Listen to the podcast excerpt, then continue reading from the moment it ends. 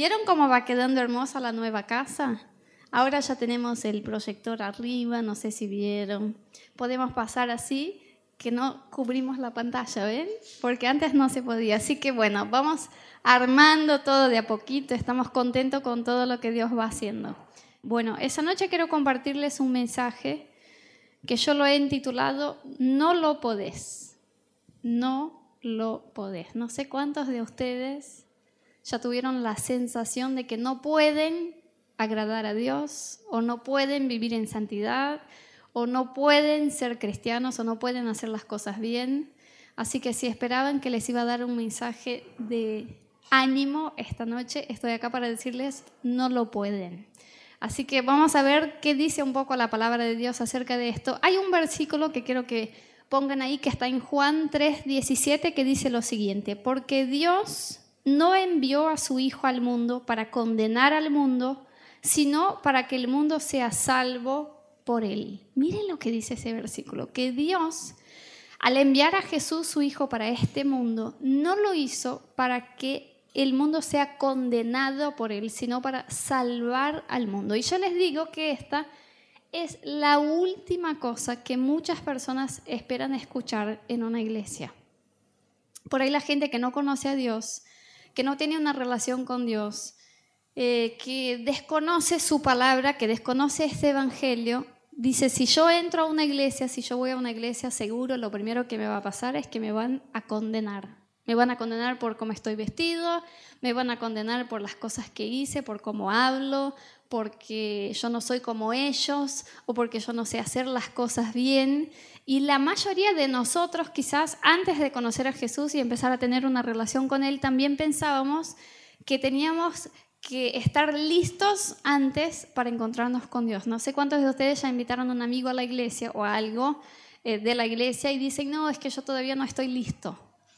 ¿Por qué tenemos ese pensamiento? Porque la religión nos hizo pensar que Dios está sentado en un trono allá arriba en el cielo muy enojado, está mirando todas las macanas que nos mandamos, todas las cosas que hacemos mal, y que si un día tenemos el coraje de ponernos delante de su presencia, va a apuntarnos el dedo y decir, ¿cómo venís acá? Si vos hiciste esto y esto y esto, si esta semana hiciste, si estás viviendo así y que Dios tiene un fuego listo para quemarnos y matarnos y entonces decimos, no puedo acercarme a la iglesia, no puedo acercarme a Dios porque yo tengo cosas en mi vida que no están de acuerdo a su palabra.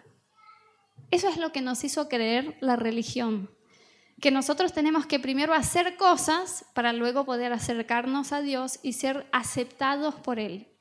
Y todo lo que dice en esta palabra es lo contrario a esto. Eso es lo triste, de que muchas veces la gente está con eh, restricciones para acercarse a Dios, siendo que en realidad todo lo que apunta a esta palabra es que Dios envió a su Hijo justamente porque nosotros no podemos hacerlo y Él no vino para condenarnos, sino para salvarnos.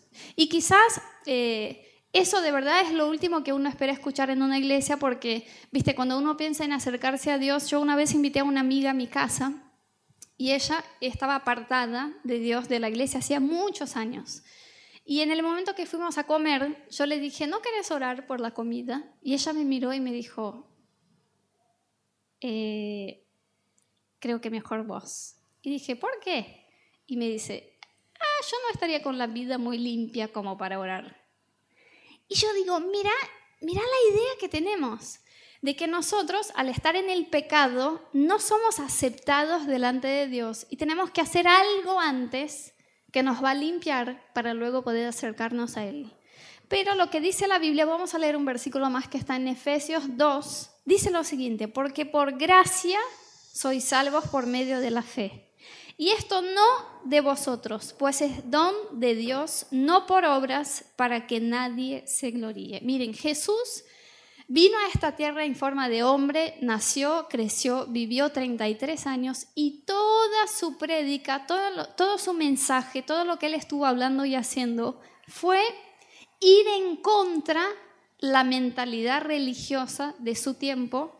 En su tiempo había gente que se llamaban fariseos, que eran la gente que cumplía la ley, la ley de Moisés. O sea, la gente que pensaba que por cumplir todo esto estaba seguramente en el cielo cuando se murieran. Y Jesús vino para confrontar a estas personas y caminar con pecadores para decirles, ustedes no tienen que hacer nada, sino ustedes tienen que creer y por fe van a ser salvos.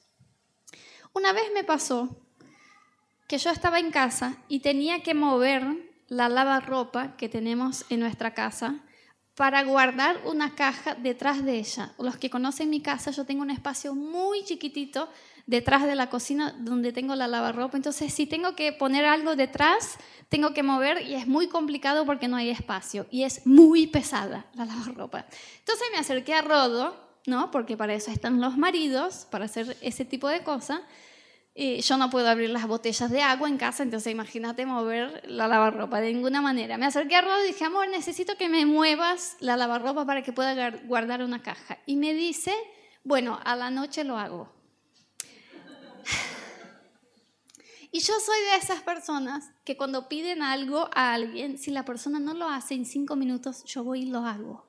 ¿Viste? Ese es un tema del matrimonio, lo vamos a, hablar en el taller de familia. No sé por qué los maridos tienen eso de decir, te lo hago después. Y yo digo, ¿pero qué le estoy pidiendo ahora? Le digo, amor, ahora. No, no, no, ahora estoy en la compu, pero hoy te lo voy a hacer. Bueno, se fue. Rodo salió de la casa. Yo entré en la cocina, miré la lavarropa y dije, yo puedo no puede ser que yo no pueda mover unas lavarropas. Y entonces la abracé porque es muy grande, pero yo tengo como 5 centímetros al lado de la lavarropa. Entonces tenés que moverla bailando. Y estuve, chicos, hice un esfuerzo y voy para acá y voy para allá y nada. La levantaba, pero no la podía mover. Es como si estuviera pegada, alguna de las patas seguía pegada al piso. Digo, no puede ser, ¿cómo rodas eso? Entonces traté de empujarla, viste, con el cuerpo. Toda la fuerza pateaba yo y no andaba la lavarropa. Después traté de poner algo detrás como para alabancarla y ver si la podía sacar. No pude. Estuve, hice todo, después pensé, dije, no puedo ser, yo soy médica. Tengo que tener alguna idea de cómo se hace, raciocinar, por favor, cómo se saca esa lavarropa de acá. No pude. ¿Qué pasó? Vuelve Rodo fin de tarde a la casa y yo le digo, eh, cuando puedas, necesito que me muevas la lavarropa. Y me conoce, me miró y dijo, intentaste. Sí, intenté, no pude. Y fue y me la movió. Y muchas veces nosotros hacemos tal cual con el Evangelio. Escuchamos la palabra de Dios que dice, ustedes deben ser santos como yo soy santo. Ustedes deben consagrarse a Dios, deben orar, leer la Biblia, conocer a Dios, que sus vidas sean un reflejo del Espíritu Santo a donde estén. Y nosotros lo tomamos y decimos, yo puedo.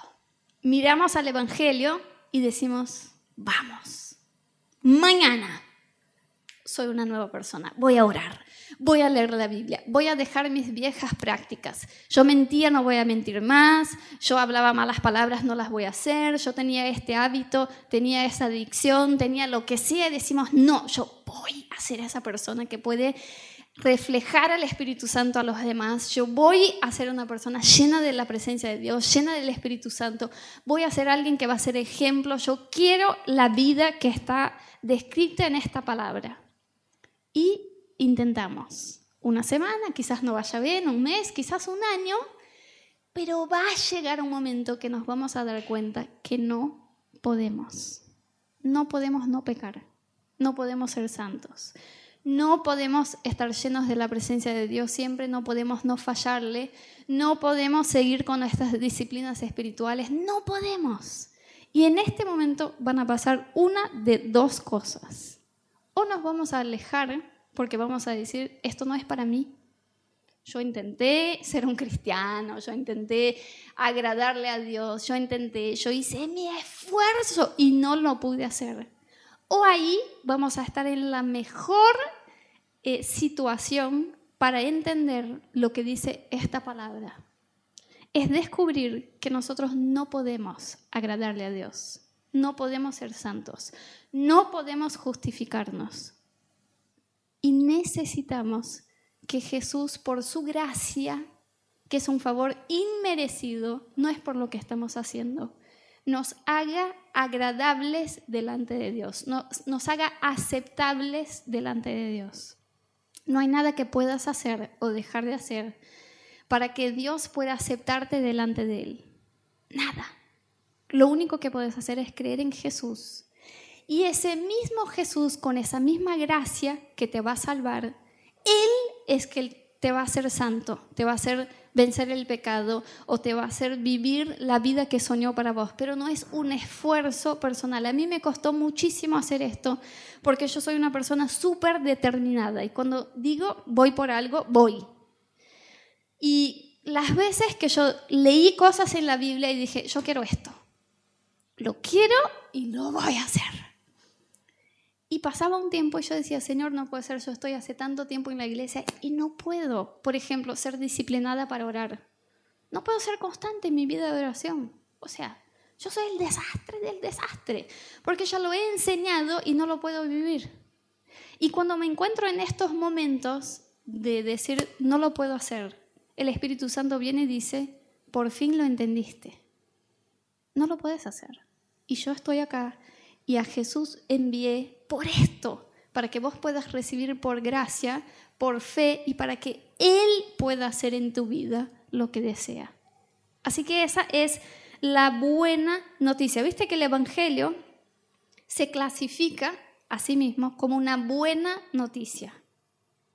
Si Dios hubiera enviado a su Hijo para condenar al mundo, para decir, Juli, Dios quiere decirte que lo que estás haciendo mal, es esto y esto y esto. Y por esto vas al infierno. Y si no te arrepentís ahora, va a venir un fuego del cielo y te va a consumir. Eso no es una buena noticia, eso es una mala noticia. Pero la Biblia dice que el Evangelio de Dios es una buena noticia.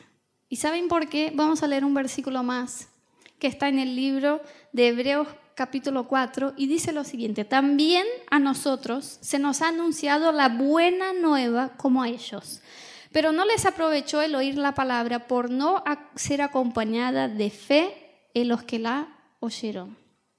El Evangelio se llama de buena noticia y la buena noticia es que nosotros, por más que no podamos hacer nada para ser aceptados delante de Dios, tenemos a Jesús que ya hizo todo el sacrificio por nosotros.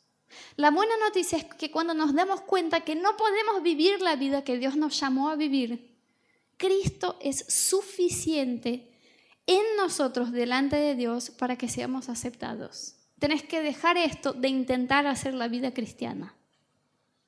Mientras sigas intentando, Cristo no va a poder ser en vos lo que Dios planeó al enviarlo a esta tierra. Porque vos vas a tratar de hacerlo en tus esfuerzos. Eso es lo que hacían los fariseos. Los fariseos estaban ahí delante de Jesús, del Cristo, y decían, Señor, nosotros cumplimos la ley. Nosotros ayudamos a los pobres, damos el diezmo, hacemos las oraciones. Y dice la Biblia que ellos eran como un sepulcro porque por afuera se mostraban bien, tenían prácticas cristianas pero por adentro estaban muertos y olían mal. Y la Biblia dice que Jesús lo que dijo es que Él lo que está mirando es nuestro interior, no nuestras prácticas, porque nuestras prácticas no pueden acercarnos a Dios. Vos podés venir cinco años a esta iglesia, sentarte en la primera fila, escuchar todo, si el Espíritu Santo no entra en tu corazón por fe, porque creíste que Jesús es tu Salvador y lo aceptaste, nada de lo que estás escuchando te va a ser más agradable a Dios de que si no hubieras venido. Eso es lo que nos hace pensar la religión. Si voy, si oro, si leo la Biblia, si ayuno, si hago tal cosa, Dios me va a aceptar más de que si no lo hago. Anita, entonces, ¿por qué hacemos esto? ¿Por qué ayunamos? ¿Por qué oramos? ¿Por qué vamos a la iglesia? ¿Por qué cumplimos la voluntad de Dios? Justamente porque entendimos que fuimos salvos para esto y permitimos que la presencia de Dios en nosotros haga todas esas cosas. Cada vez que vos vences al pecado o que vos haces algo que fue inspirado por el Espíritu Santo, directamente no, no tuvo nada que ver con vos. Tuvo que ver con que Dios estuvo obrando en tu vida. Entonces, el mejor lugar que podés estar hoy es en este lugar donde entendés que no lo podés hacer solo. Sea tu salvación, sea el acercarse a Dios, el que vos seas aceptado delante de Dios, o sea otras áreas de tu vida que vos estás tratando de hacer lo que dice la Biblia y decís, no lo puedo. Ese es el mejor lugar para que te encuentres, porque la buena noticia es que Jesús es suficiente para llenar ese espacio y presentarte delante de Dios, el propio Jesús, diciendo, Señor, ahora Anita es aceptable, porque yo estoy en ella. Todo lo que soy yo en mi vida es un desastre, pero todo lo que es Dios en mi vida es lo que me hace cumplir su voluntad. Entonces el Evangelio y vivir el Evangelio se trata mucho más de que vos le respondas a Dios, de que vos hagas las cosas por Dios pero el esfuerzo humano está, ¿viste? Así que siempre intentamos nosotros hacer algo que nos va a ser aceptable delante de Dios. Si vos estuvieras en un vuelo y el avión estuviera por caer de verdad, ya están las máscaras, ya se abrió el avión y ves que el piloto ya está desesperado, yo estoy seguro que lo primero que pasaría por tu mente es, ah, ¿qué tengo que hacer si me encuentro con Dios ahora? Señor, perdóname, ayer, justo ayer, Señor, miré pornografía en internet, Señor, justo ayer le mentí a mi mamá, justo ayer estuve peleado con mi esposa, con mi madre. Uno empieza a decir, ¿qué tengo que hacer yo para que en este próximo instante que me encuentro con Dios yo sea aceptable delante de Él? Porque nuestra mente humana trata de hacer cosas por su propio esfuerzo para encontrarse con Dios, siendo que lo que nos dice la palabra de Dios es que por gracia fuimos salvos, por fe, para que nosotros no podamos decir delante de Dios, yo conquisté mi salvación. Y eso es lo que nos hace iguales a todos nosotros delante de Dios. El último lugar que alguien debería sentirse condenado es adentro de una iglesia. Porque acá adentro están las personas que entendieron que son pecadoras.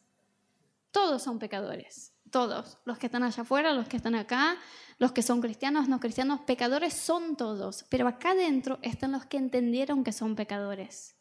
Entonces, cuando alguien entre acá, lo último que debe sentir es condenación, porque se juntó a su grupo. Vení. Fallaste, nosotros también. Hiciste mal las cosas, nosotros también. Intentaste encontrar a Dios de un montón de maneras, no pudiste, nosotros también, vení. Acá solo Jesús puede por nosotros. Pero hay gente que dice, y lamentablemente la iglesia como institución muchas veces promovió esto, que si yo entro a una iglesia van a estar los santos, los que sí lo pueden, los que sí lo lograron, los que viven perfectamente.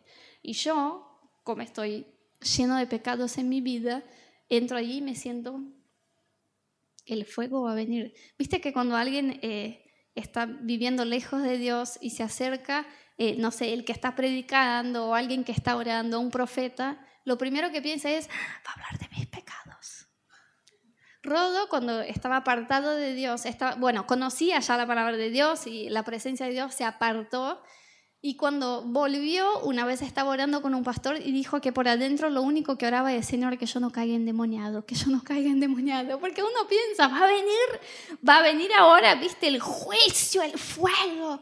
Siendo que acá están todas las personas, o deberían estar, que justamente entendieron, nosotros no lo podemos hacer sin Cristo. Entonces, si entra alguien acá que está lleno de pecados, un adúltero, un hipócrita, un, lo que sea, acá le vamos a decir, estamos juntos. Porque todos necesitamos a Cristo y no lo podemos hacer solos. Y ahí este es el lugar donde Cristo se hace suficiente en nosotros. Miren, la palabra de Dios dice que cuando nosotros somos débiles, ahí somos fuertes. Dice que la fuerza de Dios se manifiesta en nosotros, en nuestra debilidad. ¿Qué quiere decir esto? Que justamente cuando llegamos a entender que no podemos hacer nada sin Cristo. Estamos en el punto exacto y perfecto para tener un encuentro verdadero con Jesús. Antes de eso es todo religión. Si decimos yo voy para ser santo, para justificarme, para hacer las cosas bien, para que los otros vean, todo esto es religión. Cuando nos encontramos en este lugar donde decimos no lo puedo, estamos ahí donde el Espíritu Santo nos eh, llevó justamente para tener un encuentro personal con Jesús, porque ahí estás rendido. Cuando Roda volvió a casa ese día, yo estaba rendida para pedirle, amor, mañana, pasado mañana, el sábado, cuando puedas, moveme la lavarropas, porque yo no la puedo hacer. O sea, dependo de que vos lo hagas. Ya intenté. Esa es la manera que tenemos que acercarnos a Dios. Señor, yo estoy rendido, yo no puedo hacer las cosas bien, no puedo salvarme, no puedo justificarme, no puedo ni siquiera entender tus propósitos, tu palabra, tus cosas. Necesito, necesito que vos lo hagas. Esa es una actitud de rendición delante de la presencia de Dios. Y este es el verdadero encuentro con Dios. Porque la relación que empieza ahí con Cristo es una relación personal que te va a llevar a vivir la vida de Cristo en vos, porque no se trata de que vos vas a empezar a hacer cosas, sino de que vos vas a rendirte a Jesús. Imagínense que los fariseos, esos que eran los religiosos de la época de Jesús, cuando veían que alguien que era pecador y era conocido de la sociedad, como por ejemplo una prostituta, se acercaba a Jesús, lo criticaban, decían, ¿y este cómo puede decir que es enviado de Dios si ni siquiera conoce el pecado de esta? Porque para ellos el pecador no tenía el derecho, no era digno de acercarse al Hijo de Dios. Y Jesús les contestaba diciendo, ustedes claramente no entendieron nada, porque yo vine para ellos. Los sanos no necesitan médicos. Yo vine para que esta persona, que esa persona está rendida porque entendió que es un pecador y que ya intentó todo y no lo puede hacer y sabe que es un desastre y está clamando por la gracia de Dios para que sea salvo, no por lo que está haciendo.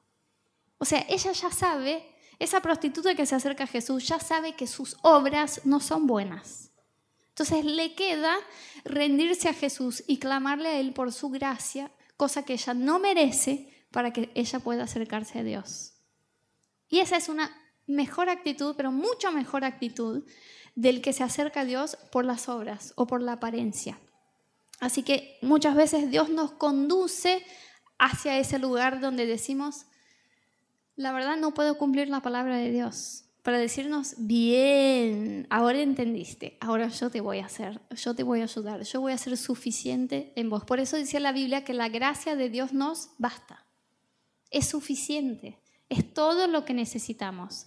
Sí, obvio que nosotros empezamos a tener distintas obras, distintas actitudes después de acercarnos a Dios, pero eso no es lo que nos lleva a ser aceptados delante de Dios. Eso es la consecuencia de que el Espíritu Santo esté viviendo en nosotros. Vos no, vos no tenés que enfocarte en tus obras cuando estás empezando a conocer a Dios.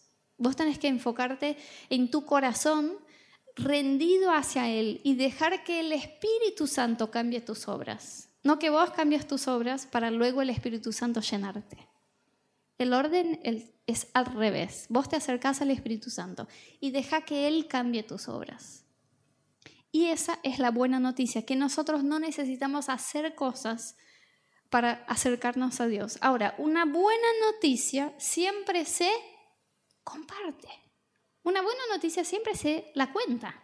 Yo cuando ingresé a la Facultad de Medicina en Brasil, viste que en Brasil hay como un examen previo al ingreso a la universidad, eh, que es muy difícil. Uno está a veces 3, 4, 5 años hasta que puede ingresar a una universidad. Entonces, cuando yo ingresé a la facultad, cuando me llegó la noticia, eran, no sé, la una de la mañana y salió en internet el listado de los aprobados. Y mi hermano fue el que se fijó primero. Y yo ya estaba dormida. Los que me conocen debe ser que desde las 9 de la noche estaba dormida. Eh, y mi hermana entró a la habitación para contarme. Y nosotros nos pusimos tan así emocionados que yo abrí las ventanas, era la una de la mañana, de mi habitación y yo gritaba a los vecinos, yo pasé, ¿viste? Porque es como que cuando uno recibe una buena noticia no la puede guardar solo. Aunque sea una buena noticia para uno, no para los demás. Si tiene una buena noticia, tiene ganas de contarla, ¿sí o no? Hay algunos acá que el día que tengan novio o novia se la van a salir gritando en la calle. Va a ser la mejor noticia que pueden recibir. Una buena noticia se comparte. Y eso es lo que trata de decirnos la Biblia cuando nos eh, enseña a compartir este evangelio.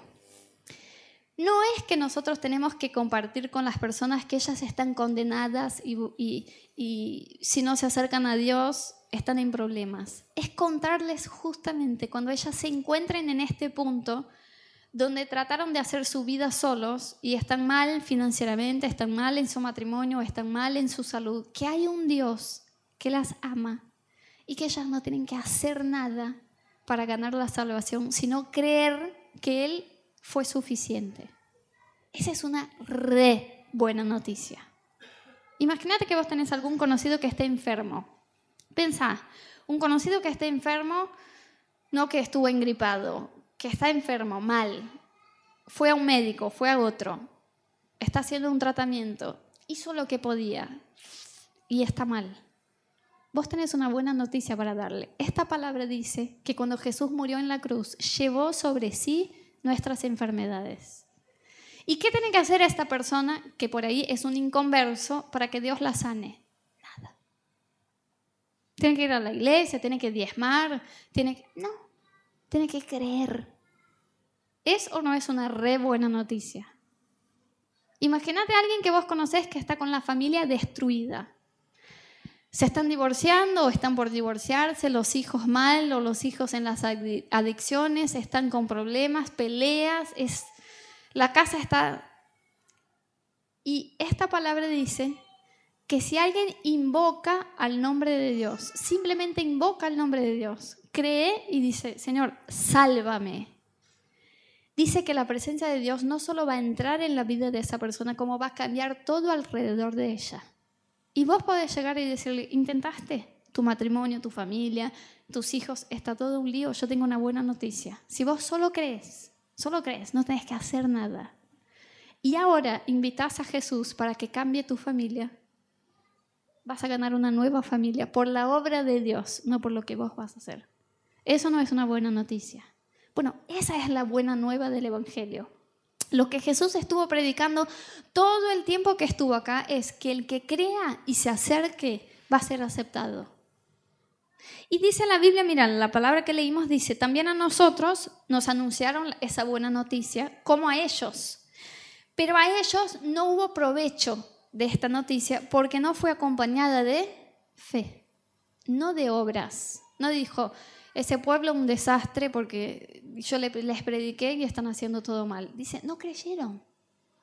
Lo único que tenemos que hacer es tener fe de que Dios es suficiente para salvarnos y para cambiarnos según su voluntad. Y esa es la buena noticia. Y lo que dice la Biblia, quiero leerles un versículo más, ese que está en Romanos 10, 14, que dice lo siguiente. ¿Cómo pues invocarán aquel en el cual no han creído? ¿Y cómo creerán en aquel de quien no han oído? ¿Y cómo oirán sin haber quien les predique? Entonces, muy sabiamente, en un raciocinio lógico, Pablo nos está diciendo, vamos a pensar, para que la gente reciba a Jesús, tiene que escuchar de él. Porque dice la Biblia que la fe viene por oír.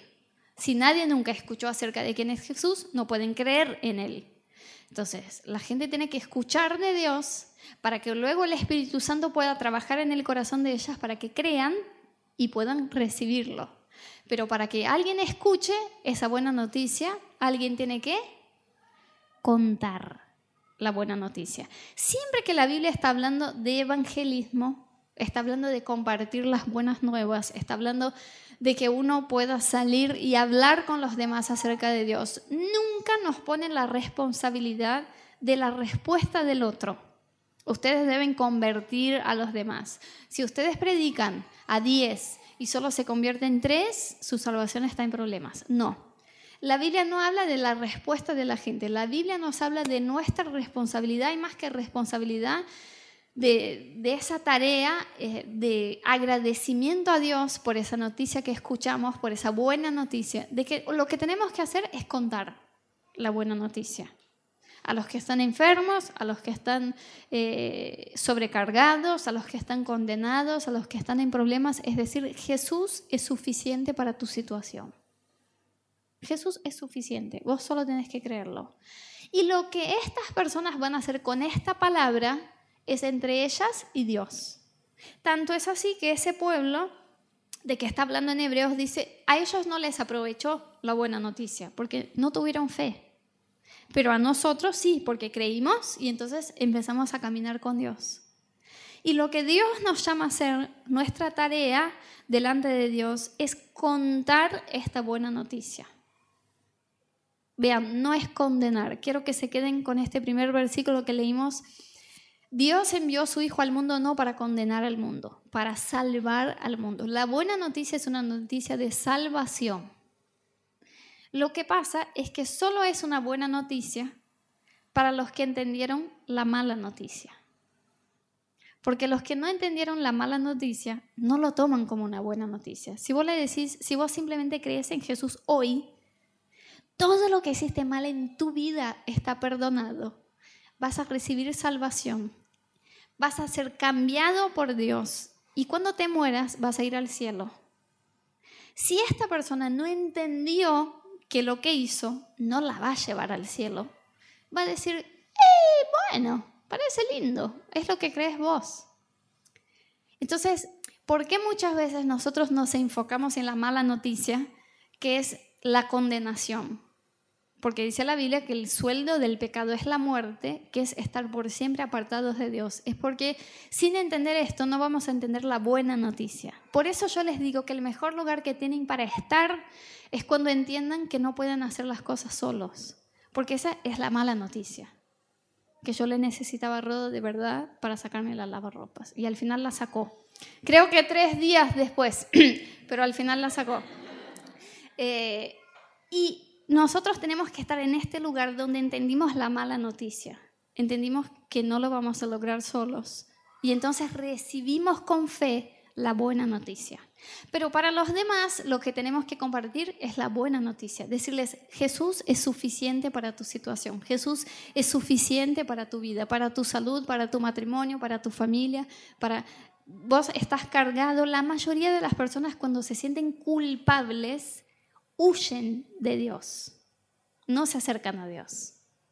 Porque como tienen la conciencia del pecado, hoy yo leía un versículo en mi tiempo devocional que decía algo increíble, que la gente, no les voy a, decir la referencia bien porque puede decir cualquier cosa, pero decía que la gente que quiere seguir eh, vivir pecando, que quiere seguir en el pecado, no quiere escuchar la buena noticia porque les trae conciencia de que están haciendo algo mal.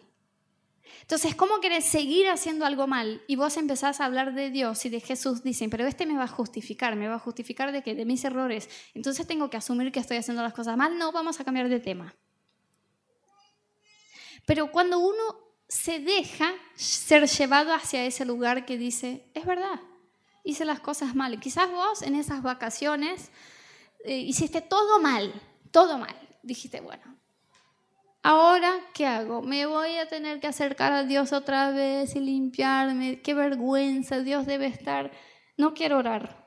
Porque la conciencia del error sin arrepentimiento, el arrepentimiento es algo que el Espíritu Santo genera en nosotros, no es algo nuestro. La conciencia del error sí es nuestra. Tenemos esa conciencia, lo que hice estuvo mal.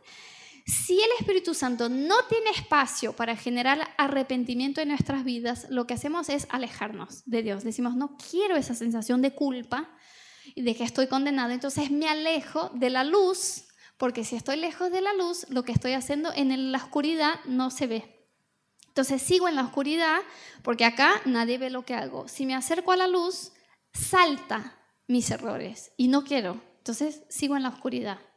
Pero lo que uno debe hacer es dejar que el Espíritu Santo encuentre un espacio en nuestro corazón para generar arrepentimiento, que es, voy hacia la luz porque estoy mal. Y cuando me acerca a la luz, eso va a saltar todo lo feo que estoy haciendo, pero la luz me va a limpiar. Y yo ya no voy a estar más en la oscuridad teniendo que ocultarme o sentirme culpable delante de Dios. Hay una culpa buena que te pueda conducir hacia Dios si el Espíritu Santo encuentra ese espacio en tu corazón para llevarle al arrepentimiento. Si la culpa es solamente humana, eso te aleja de la presencia de Dios. Entonces nosotros lo que tenemos que hacer es ser canales de esa buena noticia, de que cuando la gente se sienta así y tenga ese filtro de decir, estoy haciendo algo mal, es decir, acercarte a Jesús y créelo porque Él te va a limpiar y te va a cambiar. No tienes que hacer cosas para acercarte a Él. Y saben, eh, la Biblia habla mucho acerca de los últimos días, de los últimos tiempos, que es el espacio de tiempo previo a la segunda venida de Jesús. Y yo les quiero decir, estamos muy cerca de esta segunda venida de Jesús. Si vos prendes la tele, y ves los noticieros y escuchás y lees lo que dice la Biblia, que iba a haber guerras, rumores de guerras, desastres naturales, hambres, corrupción, gobiernos que iban a hacer cualquier cosa eh, eh, en el poder, gente que iba a cerrarse más hacia Dios, uno mira hoy y dice, mañana vuelve Jesús, porque es lo que estamos viviendo. Y a pesar de que esa noticia es terrible de lo que va a pasar en los últimos tiempos, también dice la Biblia que en los últimos tiempos Dios va a derramar su espíritu sobre esta tierra como nunca antes, para generar en el corazón de las personas ese arrepentimiento que los lleve otra vez hacia Dios. Entonces es un tiempo muy difícil porque el pecado se va a esparcir demasiado, pero es un tiempo es una brecha de tiempo donde vamos a tener mucho del poder de Dios y del derramar del Espíritu Santo sobre nosotros. Entonces tenemos que creer en esto y aprovechar este tiempo para sembrar la palabra de Dios. Vos tenés que creer que estás viviendo en una generación, en un tiempo, donde el Espíritu Santo va a llevar las palabras que nosotros hablamos acerca de este Evangelio hacia el corazón de las personas para generar en ellas un arrepentimiento como nunca hubiéramos imaginado. Esa persona que decimos, jamás va a venir a la iglesia. Es recontra cerrado. Es ateo o es... No puede ver iglesia, pastor, no puede... Cuando vos compartas el Evangelio, el Espíritu Santo va a hacer algo de llevar a esta palabra hacia el corazón de esta persona para que ella diga, lo entendí, lo entendí. No lo puedo sin Cristo y necesito a Jesús en mi vida. Y eso es el derramar de Dios sobre este tiempo que estamos viviendo. Y no podemos ser eh, dormidos de no entender el tiempo que estamos viviendo y dejar de compartir porque estamos viendo que la gente es cerrada o que los corazones están cerrados y decir, por ahí no es el tiempo de las personas. Por fe tenemos que entender, es el tiempo en que el Espíritu Santo se va a derramar y tenemos que hablar, hablar, hablar, hablar, contarle la buena noticia a todos contale a lo máximo que puedas a esas personas que están cerca tuyo y deja que el Espíritu Santo haga esa obra de llevarlos hacia el arrepentimiento y que ellos entiendan que necesitan a Cristo. Así que eh, yo quiero invitarte a que puedas cerrar tus ojos, quiero pedirle a Uli si puede que vuelva al teclado y quiero que tengamos un tiempo eh, en oración delante de la presencia de Dios y quiero orar por dos cosas distintas. Lo primero que quiero orar esta noche y que creo que el Espíritu Santo está acá para hacer es por las personas que en esta noche quieren dar este paso de decir, Señor, no lo puedo, lo he entendido y necesito a Cristo, necesito que Cristo entre en mi vida y que haga su obra en mí. Porque yo no puedo hacer la vida cristiana por mi esfuerzo. Así que si vos esa noche decís, yo necesito...